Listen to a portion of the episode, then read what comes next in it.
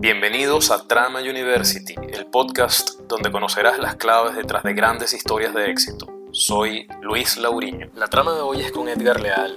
Edgar es cocinero, restaurador y consultor de empresas culinarias. Estudió artes culinarias en el Culinary Institute of America en Nueva York Edgar comenzó su carrera culinaria de la mano de Marc Provost, así como del chef Pierre Blanchard en Caracas.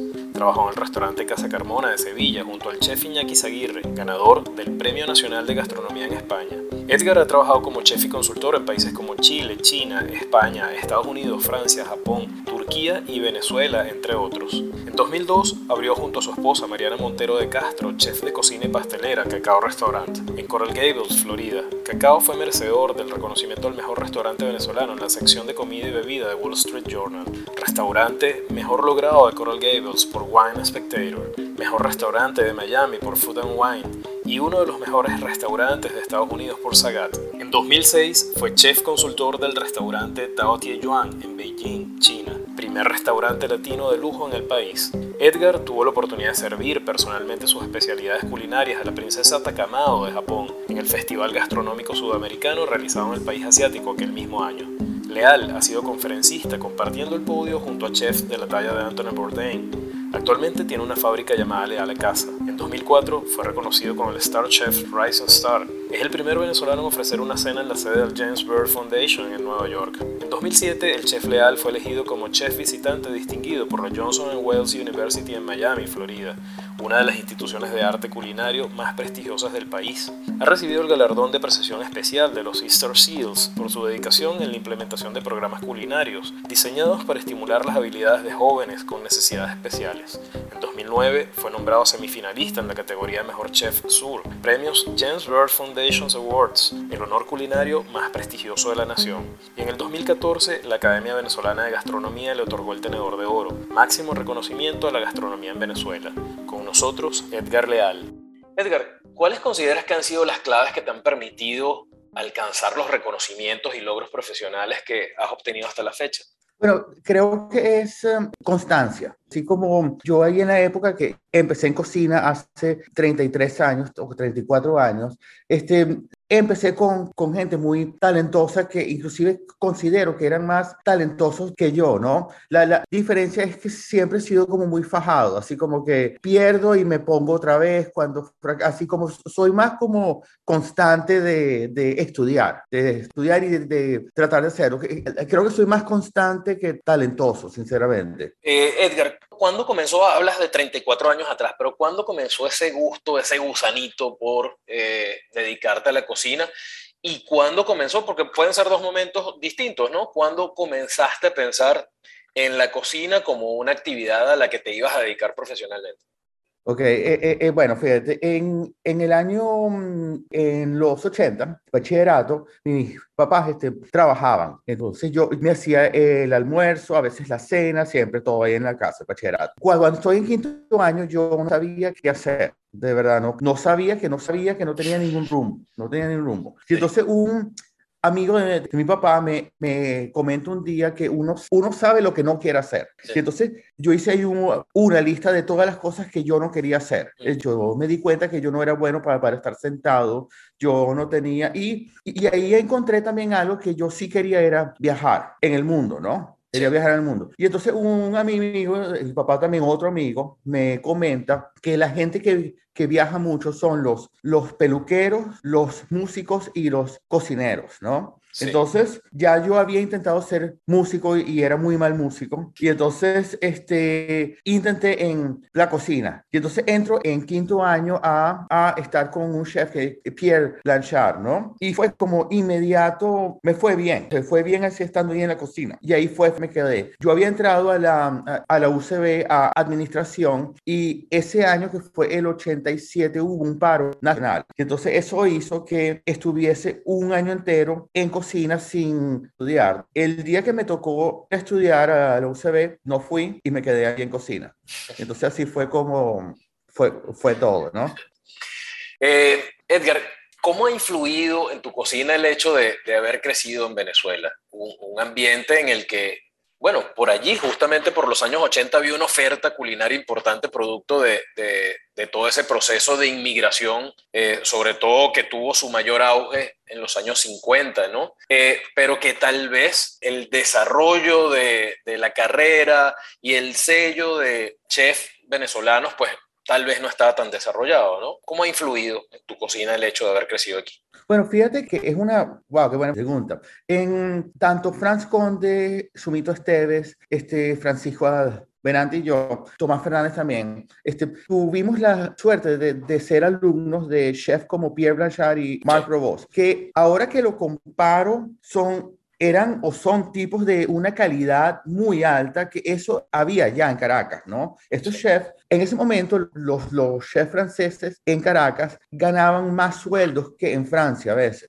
Y entonces, bueno, inclusive el chef de Maravén ganaba creo que 10 mil al mes dólares. Eso es, un din eso es dinero o dinero, ¿no? Y entonces eso hizo que los maestros nuestros eran como chefs de primera línea que estaban en Caracas, ¿no? De hecho, cinco años más tarde, o seis años más tarde, que, que fue a estudiar al Culinary Institute of America y hay un examen que se llama el Practical, que es un examen con tres chefs al frente que, que lo hace solo.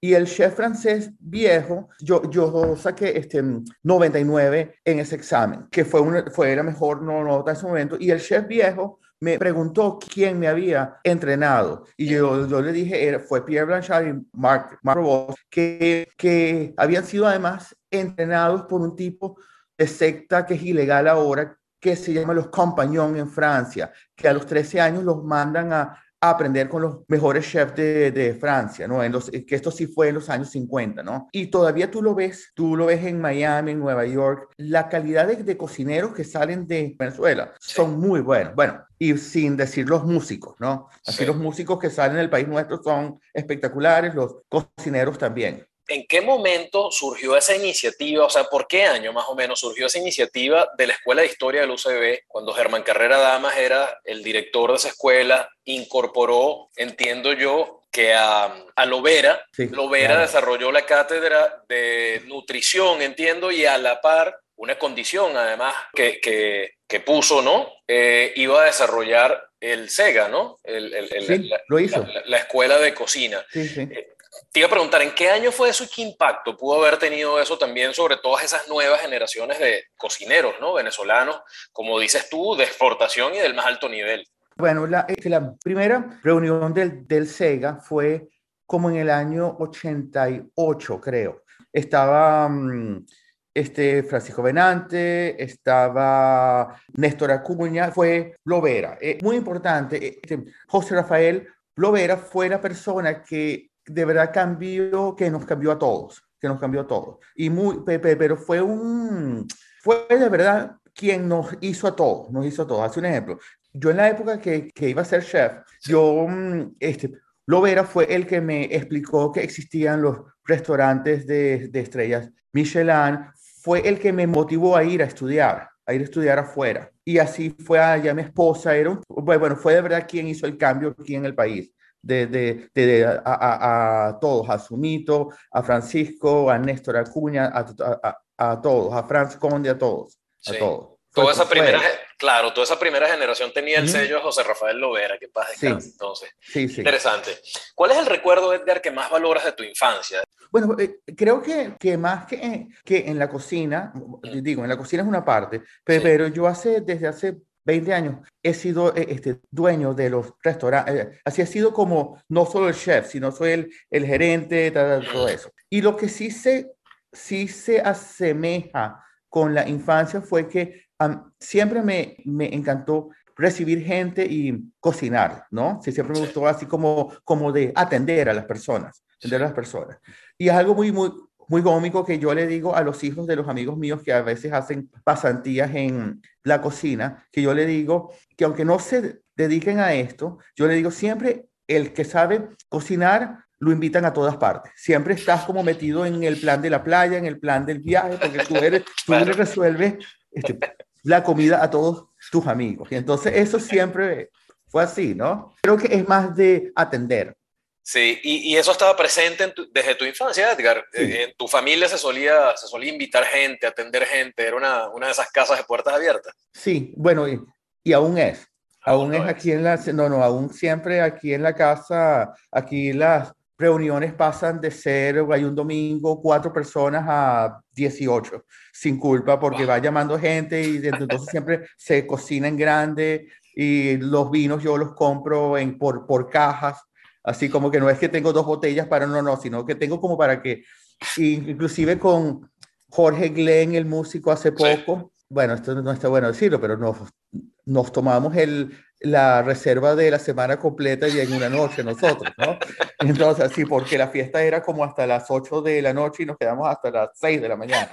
Entonces, entonces bueno, sí es. Qué bueno, Edgar. Edgar, ¿qué significa Venezuela para ti? Bien, bueno, fíjate que importante eso.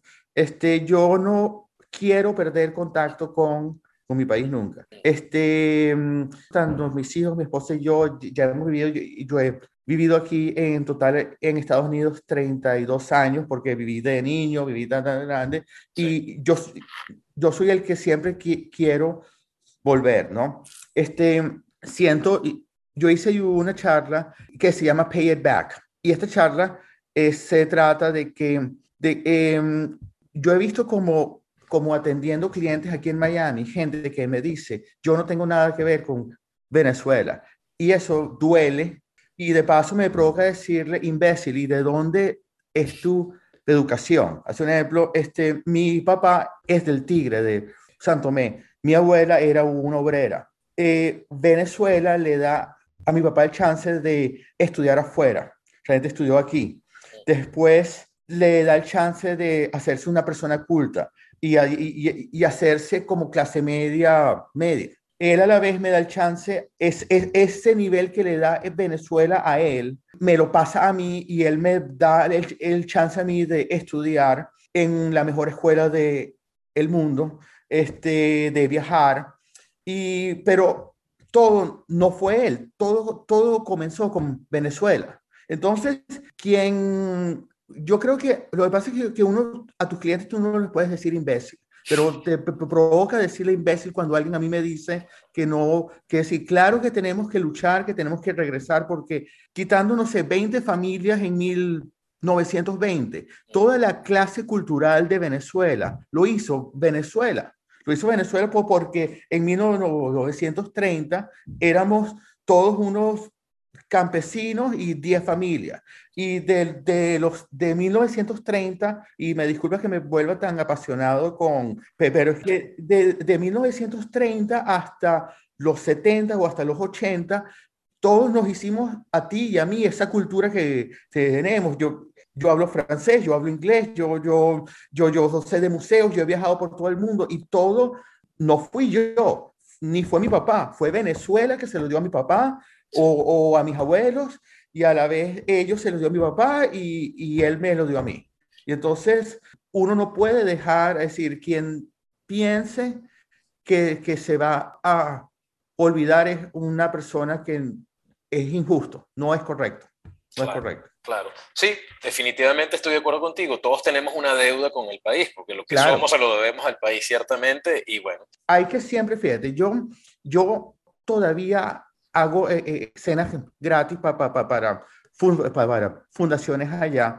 Eh, cuando hasta hace dos años que vivía allá, participaba con Gerardo Blight haciendo, alzando, claro, haciendo lo que yo sé hacer. Una vez em, Gerardo me preguntó, ¿qué sabes tú hacer? Entonces dije, bueno, yo sé hacer cursos de cocina muy caros que el dinero puede ir todo a una fundación. Y entonces él me puso a cargo de fondos para mm, la, la, casa cuna de Baruta. Y entonces, y, hacía eso constantemente, hacía eso con, con, con Maica López Méndez. Lo, lo que te quiero decir es que no todos tenemos que ser el político de al frente, sino todos podemos ayudar de una manera que, los, que uno sepa hacerlo. No todos necesitamos ser el político que sale al frente, no, sino que simplemente cada quien ayude en algo, pero que, que ayude, que ayudemos. Y además de todo eso que haces, pues una manera de ayudar también es inspirar. Y las cosas que haces inspiran. Las cosas que haces, pues, eh, nos enorgullecen. Es la otra cara de, de ese país pues que poco nos gusta, de ese país en el que no nos vemos reflejados, por lo menos eh, estoy seguro que tú no te ves y yo tampoco, pero bueno, si hay un lado positivo de este país y si hay unas raíces que dan cuenta de, este tipo de cosas, ¿no? Y, y, eso también es contribuir. Edgar, ¿cuál ha sido el mayor reto que has tenido tú eh, en tu carrera como chef, como cocinero? Bueno, retos siempre hay. Por ejemplo, eh, eh, este, ayer justamente a un amigo que se acaba de meter en restaurantes que está en México, Tulum, yo le decía, mira, cuando todo esté bien, agarra el día libre porque ya mañana ya no va a estar bien. ¿Entiendes? Así como que de verdad siempre son retos que están saliendo constantemente. Creo que mm, el reto que estoy tratando más grande es tratar de que los, los golpes no te bajen tu ego, ¿no? Tratar como de, de repetirte, hay veces que hay que sentarse y decir, bueno, ok, yo acabo de recibir un gran golpe, pero no, no dejes que te afecte, si acuérdate de lo que has hecho bien antes para que no caigas como en una nube negra y que estés abajo, sino que simplemente que siempre hay que empezar. Y ahí te acuerdas, entonces yo a veces cuando, yo recientemente acabo de, tener un golpe hace tres meses muy grande, y entonces, ¿qué pasa? Pero me acuerdo que también lo tuve hace 10 años y también lo tuve hace 20 años y también lo tuve hace 30 años. Así como cada 10 años te van a darte un golpe que te manda a la lona. Claro, cuando te dan el golpe tienes que acordarte cuando ya te, te lo dieron, cómo te saliste otra vez. Y empiezas otra vez y, es poco a poco, y es poco a poco. Entonces, creo que, que, el reto, creo que algo que me propuse hace, hace muchos años, hace 20 años o, o 15 años, que, que, que, yo se lo propongo a mis amigos, es que si, si tú consideras que lo más importante que has hecho en tu vida fue hace más de cinco años, has, has perdido el tiempo. Hay que hacerse un plan de cada cinco años de hacer lo que uno considera que es lo más importante en la vida. Ojo, puede ser un premio o puede ser tiempo con tus hijos o puede ser tiempo con tu esposa. Es decir, no es, no es necesariamente algo que esté en, como, como en un papel. Es lo que en mi época de 40 a 45, que fue lo más importante, de 45 a 50, que fue lo importante, y ahora de 50 a los 55, que es lo más importante que, que deseo hacer. Entonces hay que no quedarse contando, yo cuando tenía 30 años, yo logré tal cosa, no, vale, yo hace tres años logré leerme los libros que quería y agarrar el tiempo de ir al fútbol con mi hijo y enseñarle a manejar. Sí, sí.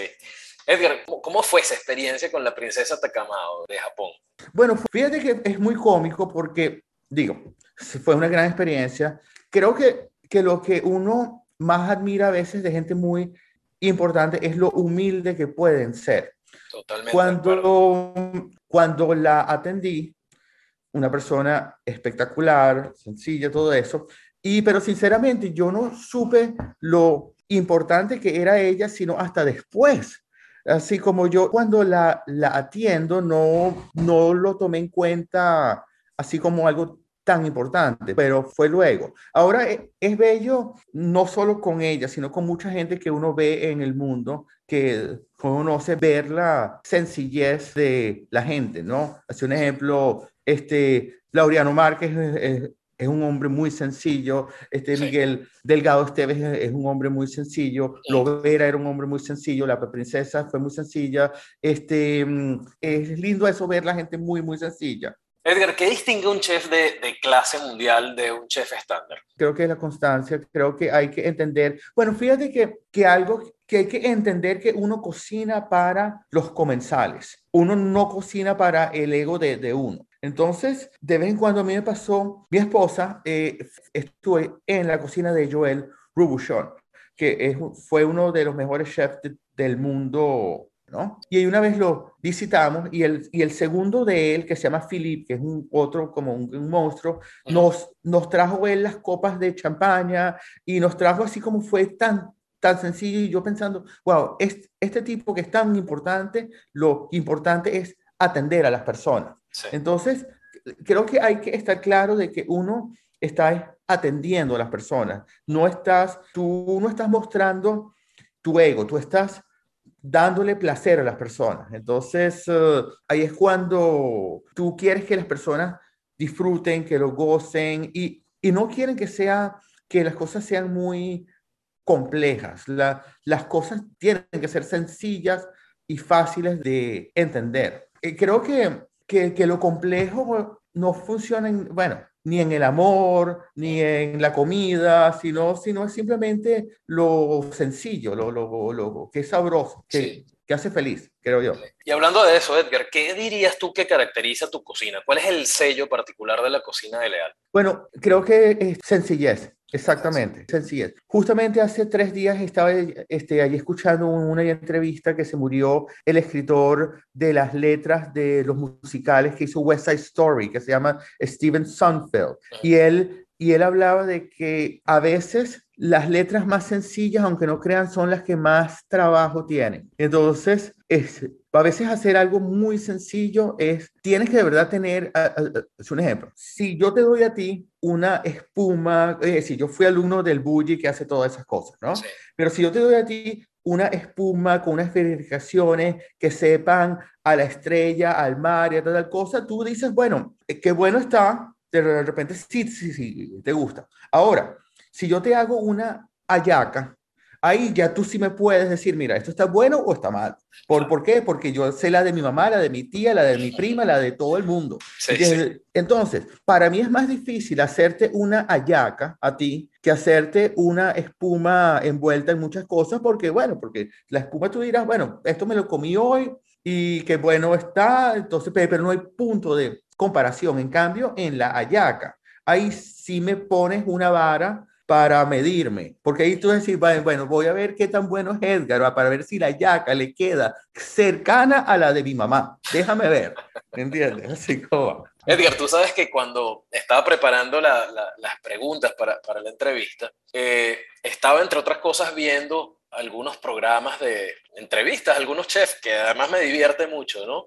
Y estaba viendo uno de Máximo Botura, ¿no? Y entonces me llamó mucho la atención porque decía un pasaje del programa, eh, o mostraba un pasaje de ese programa cuando un punto de inflexión, cuando la esposa lo lleva a ver una, pues una exposición, bueno, que Máximo Botura no se podía creer. Y entonces después contaba, mira, esto fue un punto de inflexión para mí. Aquí fue donde yo dije, esto lo puedo hacer yo y esto puede ser mi cocina. Y de alguna manera, pues le cambió la forma de pensar las recetas, ¿no? A Máximo Botura. ¿Hay algo que haya marcado en tu caso algún punto de inflexión que hayas dicho, oye, a partir de este momento tuve una suerte de revelación?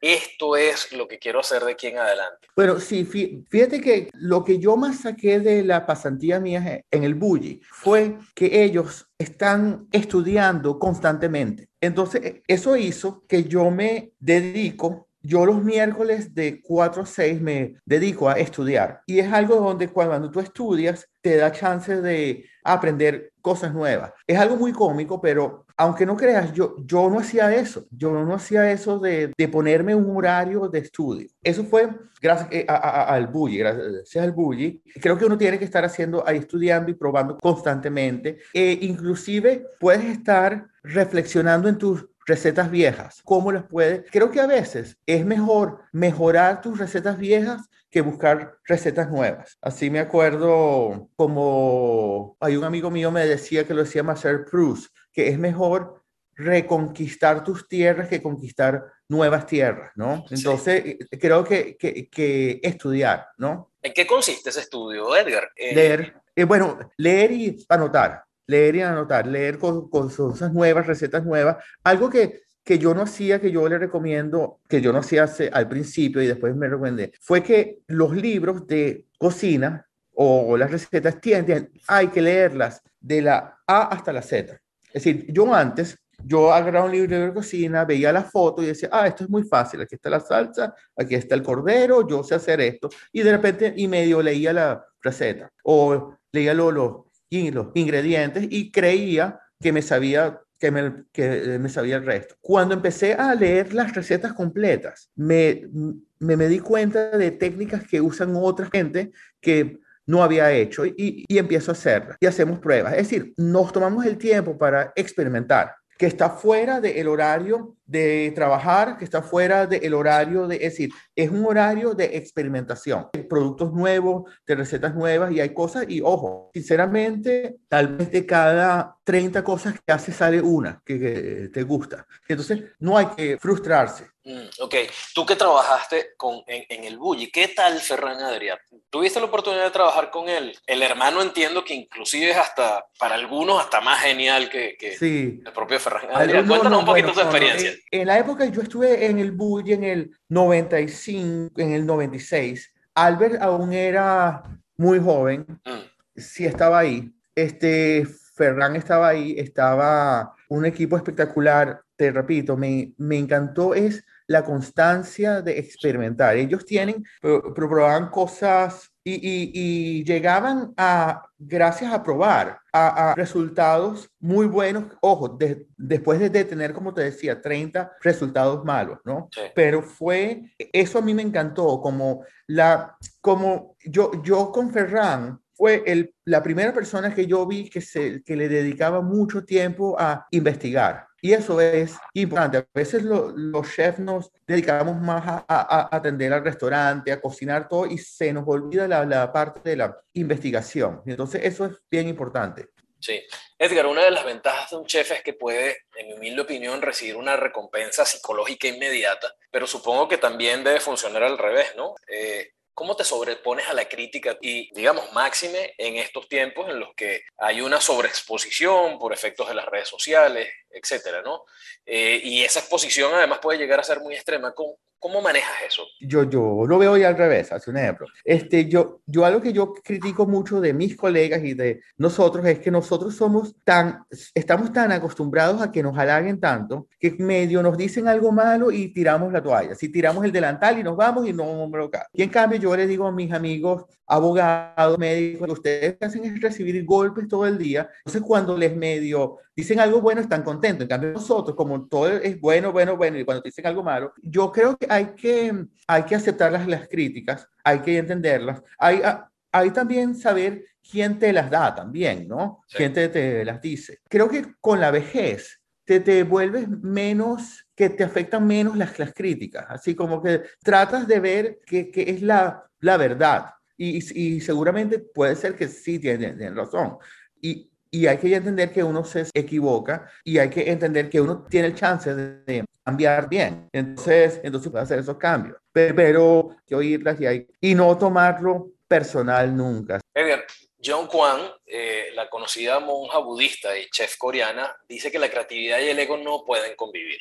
Parte de esto hemos venido conversando, me has venido mencionando, ¿no? Dice ella que si te liberas de la comparación y la envidia, tu creatividad se liberan infinitamente. ¿Qué opinión te merece eso? No, wow, sí, sí, sí, sí, definitivamente hay que, hay que tratar, como decía también vuestro amigo mío, eh, la, la, competencia de, de uno es uno mismo. Es decir, tratar de ser mejor siempre, pero contra uno mismo. Y si hay que tratar de aislarse y tratar de hacer las cosas que uno considera que son buenas y que son correctas y, y no tratar de ser alguien que uno no, no es. Ahí es donde no, no funciona nada, ¿no? ¿Qué creo yo? Estoy de acuerdo. Edgar, leyendo tuit de la Academia Venezolana de Gastronomía hace poco, decía, comer es todo menos un acto inofensivo, tiene consecuencias. Cuando damos por sentada la comida, olvidamos. Y no hay peor conjuro que el olvido. ¿Qué te parece a ti? ¿Es, inofensivo el acto de comer o, no? Hay que alimentarse para vivir. Entonces, pero tú no puedes hacer un acto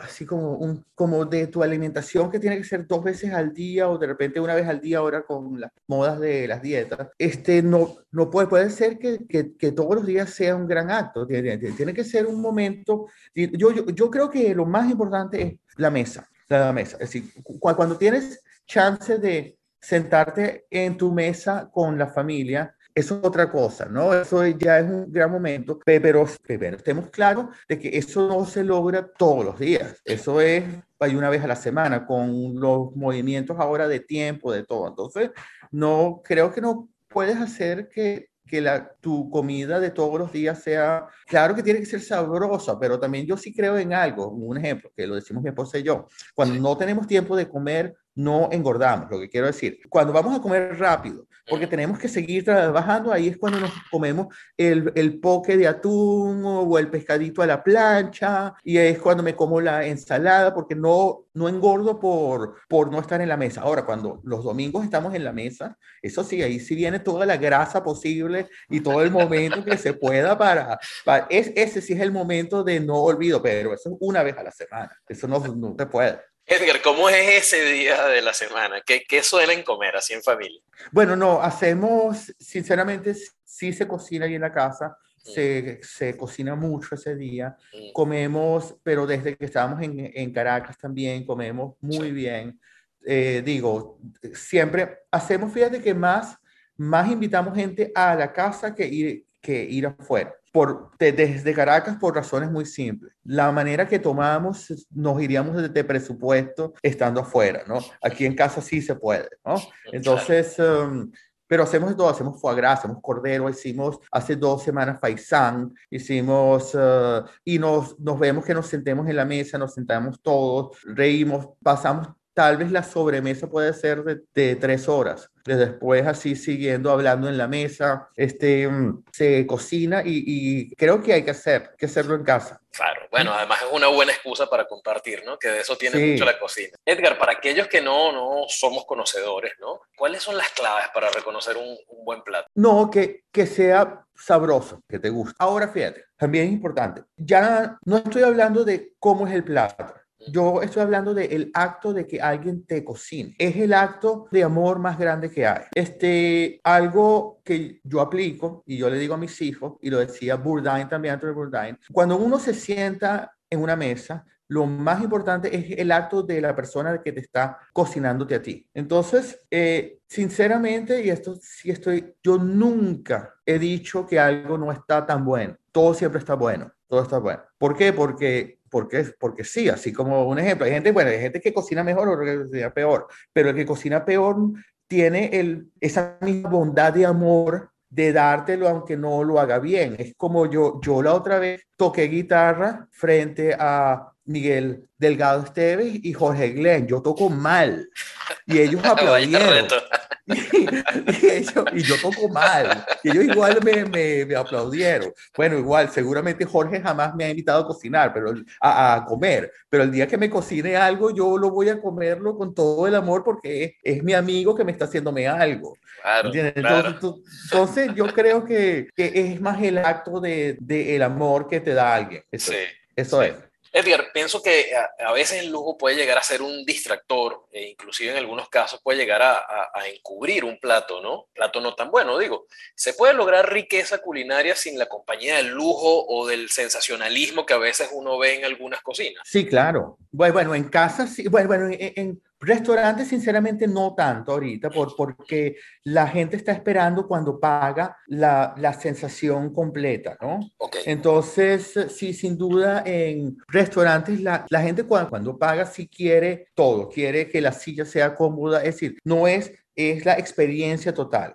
Ahora, en, en, tu casa definitivamente es otra cosa, pero en restaurantes sí necesitas, hay que tomar en cuenta yo el presupuesto cuando quieras hacer un restaurante, tienes que ver todo, tienes que ver eh, la ubicación, tienes que ver la decoración, porque actualmente lamentablemente no es solo no, no, no, es solo el plato, es la experiencia como completa. Tienes que ser que la, el mesonero, la anfitriona, el servicio, todo. Entonces sí hay que tratar, hay que tratar de decir, cuando hagas tu business plan de restaurante, no pienses solo en el plato, piensa en todo. Hace falta. Correcto. Edgar, ¿dónde te has comido tú tu mejor plato? ¿Dónde y, y, y, y cuál ha sido ese mejor plato? Es que te repito porque cada vez, hace un ejemplo, pues cuando a mí me tocó este, estar tanto en Japón o en China o en Malasia, la manera que tú te ganas tus equipos allá para que la gente te haga caso es ir a comer para donde van ellos, ¿no? Y te comes todo. Entonces, todo, toda una experiencia, no te puedo decir,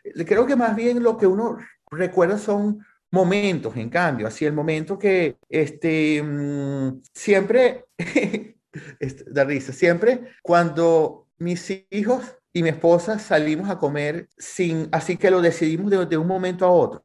Sin mayor plan. Detectaron que es para, para decirles algo importante. Y, y hace poco de verdad queríamos, estábamos mi esposo y yo, dijimos, bueno, vamos a buscarlo y vamos a comer. Y cuando llegamos allá, entonces mi hijo dice, ok, papá, ¿para dónde nos mudamos ahora?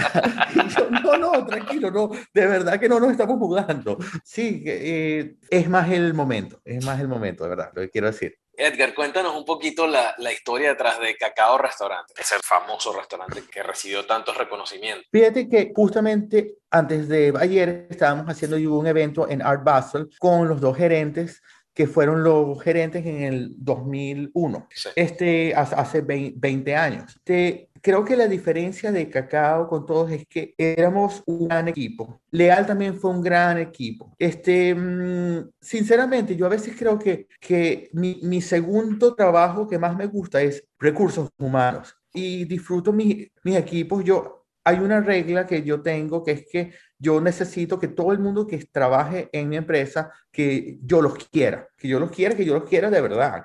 Cacao fue definitivamente un gran equipo, un gran equipo de todos apoyando hacia un lado, pero muy cómico. Además, un gran equipo de no solo cuando trabajábamos, cuando estábamos fuera, er, éramos un, un, equipo fiestero, pero que, que nos íbamos de fiesta todos juntos y, y mi esposa y mis hijos eran los, los bebés de, de, todos y los cargaban y era eso, así como de verdad fue, creo que, que un restaurante tiene más que ver con recursos humanos que con, es decir, yo sé que lo que uno ve de un restaurante es la comida, es el servicio, tal cosa, pero definitivamente es recursos humanos, es la mezcla de cada persona tratando de hacer lo que tiene que hacer bien.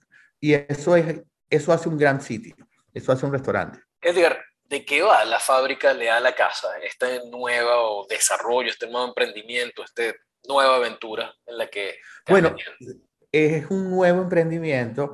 Este, lo, lo, empezamos hace tres meses, va bien, pero sobre todo es un cambio de, de vida para mí. Entonces, sí. porque ya no es estar ahí en las noches, ya no es restaurantes, aunque ahorita en Art Basel sí hemos tenido, a, a, anoche estuvimos hasta las 2 de la mañana trabajando, todo eso, pero um, se trata de, de una cocina que prepara cosas que por internet tú pides y te llegan a, al otro día. Entonces, um, es algo nuevo que estoy haciendo, estoy tratando, probando, ya tenía, yo tengo ya desde el 87, tengo 34 años en las noches trabajando, entonces quiero ver ahora si logro hacer algo distinto, nuevo. Muy cómico, algo cómico, este, un gran amigo mío hace un mes o hace tres semanas me dice, oye, tus hijos deben de estar tan contentos de que estás ahí en las noches ahora y en la casa. Yo le digo, sí, bueno, están tan contentos que están castigados todos, porque ahora sé lo que hacen ahí en las noches y los tengo castigados ahorita. Entonces, Así es. Entonces es un mundo nuevo. Es un mundo nuevo, ¿no? Claro. Hay mucho de sacrificio, ¿no? De la familia cuando te dedicas a una cocina por completo, ¿no? Entre otras cosas, supongo. Sí, claro. No, no, sí, sí, sí, sí. Sí, sí, el restaurante sí. Lo, lo que pasa es que lo que yo tuve fue la suerte de, de mi esposa tra trabaja conmigo, que me, me ha apoyado mucho. Este, Mariana dedicó su vida a que yo fuese famosa. Entonces, eso es algo bello. Inclusive, de verdad, ella, ella se ha dedicado ya, ya, ya estamos juntos 20 años y ella ha hecho todo que la familia funcione, que todo funcione para que yo haga lo que hago. ¿no? Recientemente, este, hace, hace un mes, le ofrecieron a ella ser el, la chef ejecutiva de los barcos de, National Geographic. Y, eso es un puesto que si me lo hubiesen ofrecido a mí, estoy haciendo las maletas en, en 20 minutos. Y ella no agarró ese puesto porque ella no quiere estar lejos de la familia, lejos de todo. Yo hablé con mi prima, y que, que es mi, mi, mi, amiga, mi mejor amiga, y le dije, ¿cómo, cómo es que, que, Mariana, que tiene ese puesto, no lo quiere? Y dice, Edgar, tú no entiendes que nosotros queremos es comer cotufas con los niños, eso es todo. Entonces, se, se, tienen, mi suerte fue que mi esposa se dedicó a, a, que yo pudiese hacer lo que yo quiera hacer. Yo tengo que reconocer eso también. Edgar, como lo decías al principio, ¿no? Has diseñado y participado en programas culinarios eh, para estimular, en este caso, habilidades de jóvenes con necesidades especiales y también has trabajado en, en, muchos proyectos de este tipo, ¿no? De impacto social. ¿Qué, ¿Qué, te mueve a hacer acciones como estas? Bueno, fíjate que, bueno, me, me mueve por, por, por, porque a mí me gusta. Inclusive, hace 20 años yo no entendía a la gente que no lo hacía.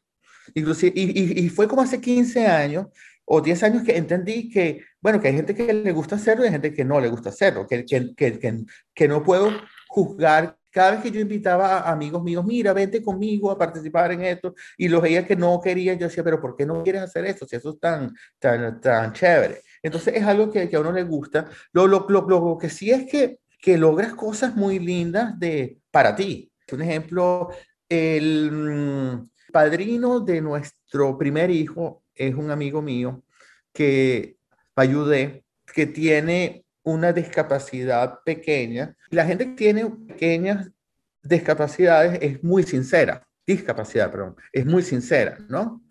Hace como 25 años yo tenía una novia y él me dice, esa mujer a ti no te quiere, te lo dice de frente. Y eso era verdad. Cuando yo conocí a Mariana, Oscar me dice, esta mujer a ti te quiere mucho. Y gracias a Oscar yo decidí casarme. Entonces, ¿quién sacó más de la experiencia, Oscar o yo? Yo tengo 20 años casado. Yo solamente lo ayudé a ella para que aprendiera a hacer chocolates, que aprendiera tal cosa. Él a mí me dio, entonces uno saca cosas lindas, ¿no? de, eso. Edgar, finalmente, ¿qué consejo le darías a una persona que como tú haya decidido hacer una carrera en el mundo de la cocina? Yo el consejo que, que doy desde hace mucho tiempo, hace 15 años o 20 años a la gente es nunca renuncies el mismo día. Siempre cuando, cuando quieras renunciar, dices, ok, me quedo aquí, pero renuncio mañana o pasado mañana. O, o, preparo, tú sabes que hoy es, hoy es martes, el próximo martes o el próximo lunes renuncio. Eso te va a dar chance Casi siempre pasa que a los tres días te diste cuenta que no era tan grave mm. la razón que querías renunciar. Pero tal vez puede pasar que sí, después sí, en cinco días, de verdad reflejas y dices, no, sé, estoy seguro que sí lo quiero hacer este cambio. Pero casi siempre muchos, muchas personas no logran cosas porque renuncian. Date un chance, date un chance, duerme, mañana lo piensas bien y mañana te das cuenta, de verdad que no era tan grave el comentario que me hizo mi jefe o no era tan grave esto. Este, mm, el, yo he estado en, desde el año 95, yo he, yo he estado solamente en tres restaurantes, en cuatro restaurantes. Es decir, cada, cada pasaje mío de restaurantes han sido, Cacao fue 10 años, eh, Ara fue 5, Leal fue 8 años y y las cosas se logran con, con, con tiempo. Entonces, hay que no renunciar. Ah, bueno, no renuncies hoy. Exactamente. Edgar, te agradezco muchísimo eh, haber compartido pues estas ideas, estas experiencias, tu historia, haber permitido eh, sumar tu historia a nuestra trama. Un fuerte abrazo, el mejor de los éxitos en estos nuevos emprendimientos y todos los que seguramente vendrán. Y espero en algún momento no tuve la oportunidad, la dicha de poder probar en tu restaurante este, tu cocina, pero bueno, en algún momento espero poder. Pronto lo haremos. Lo seguro. o lo haremos aquí en casa. Seguro, seguro que sí, seguro que sí. Muchas gracias, un gran abrazo. No, gracias. Gracias a ti, de verdad, gracias. Vale, Edgar, un abrazo. Vale. Chao. Esto fue Trama University si quieres conocer más, visítanos en www.tramauniversity.org o encuéntranos en Instagram como Trama University. Recuerda suscribirte y recomendar nuestro podcast. Te esperamos en una próxima edición. Lamentablemente no, no, no, no, no lo hablé, pero tú, tú antes lo dijiste ahí al principio. Eh, es impresionante eh, la palabra es, cuño, la improvisación. Así la gente, cuño, pero que es como que la gente cree que, la, que puedes hacer cosas sin prepararse. Eso, eso. Uno, eso. es algo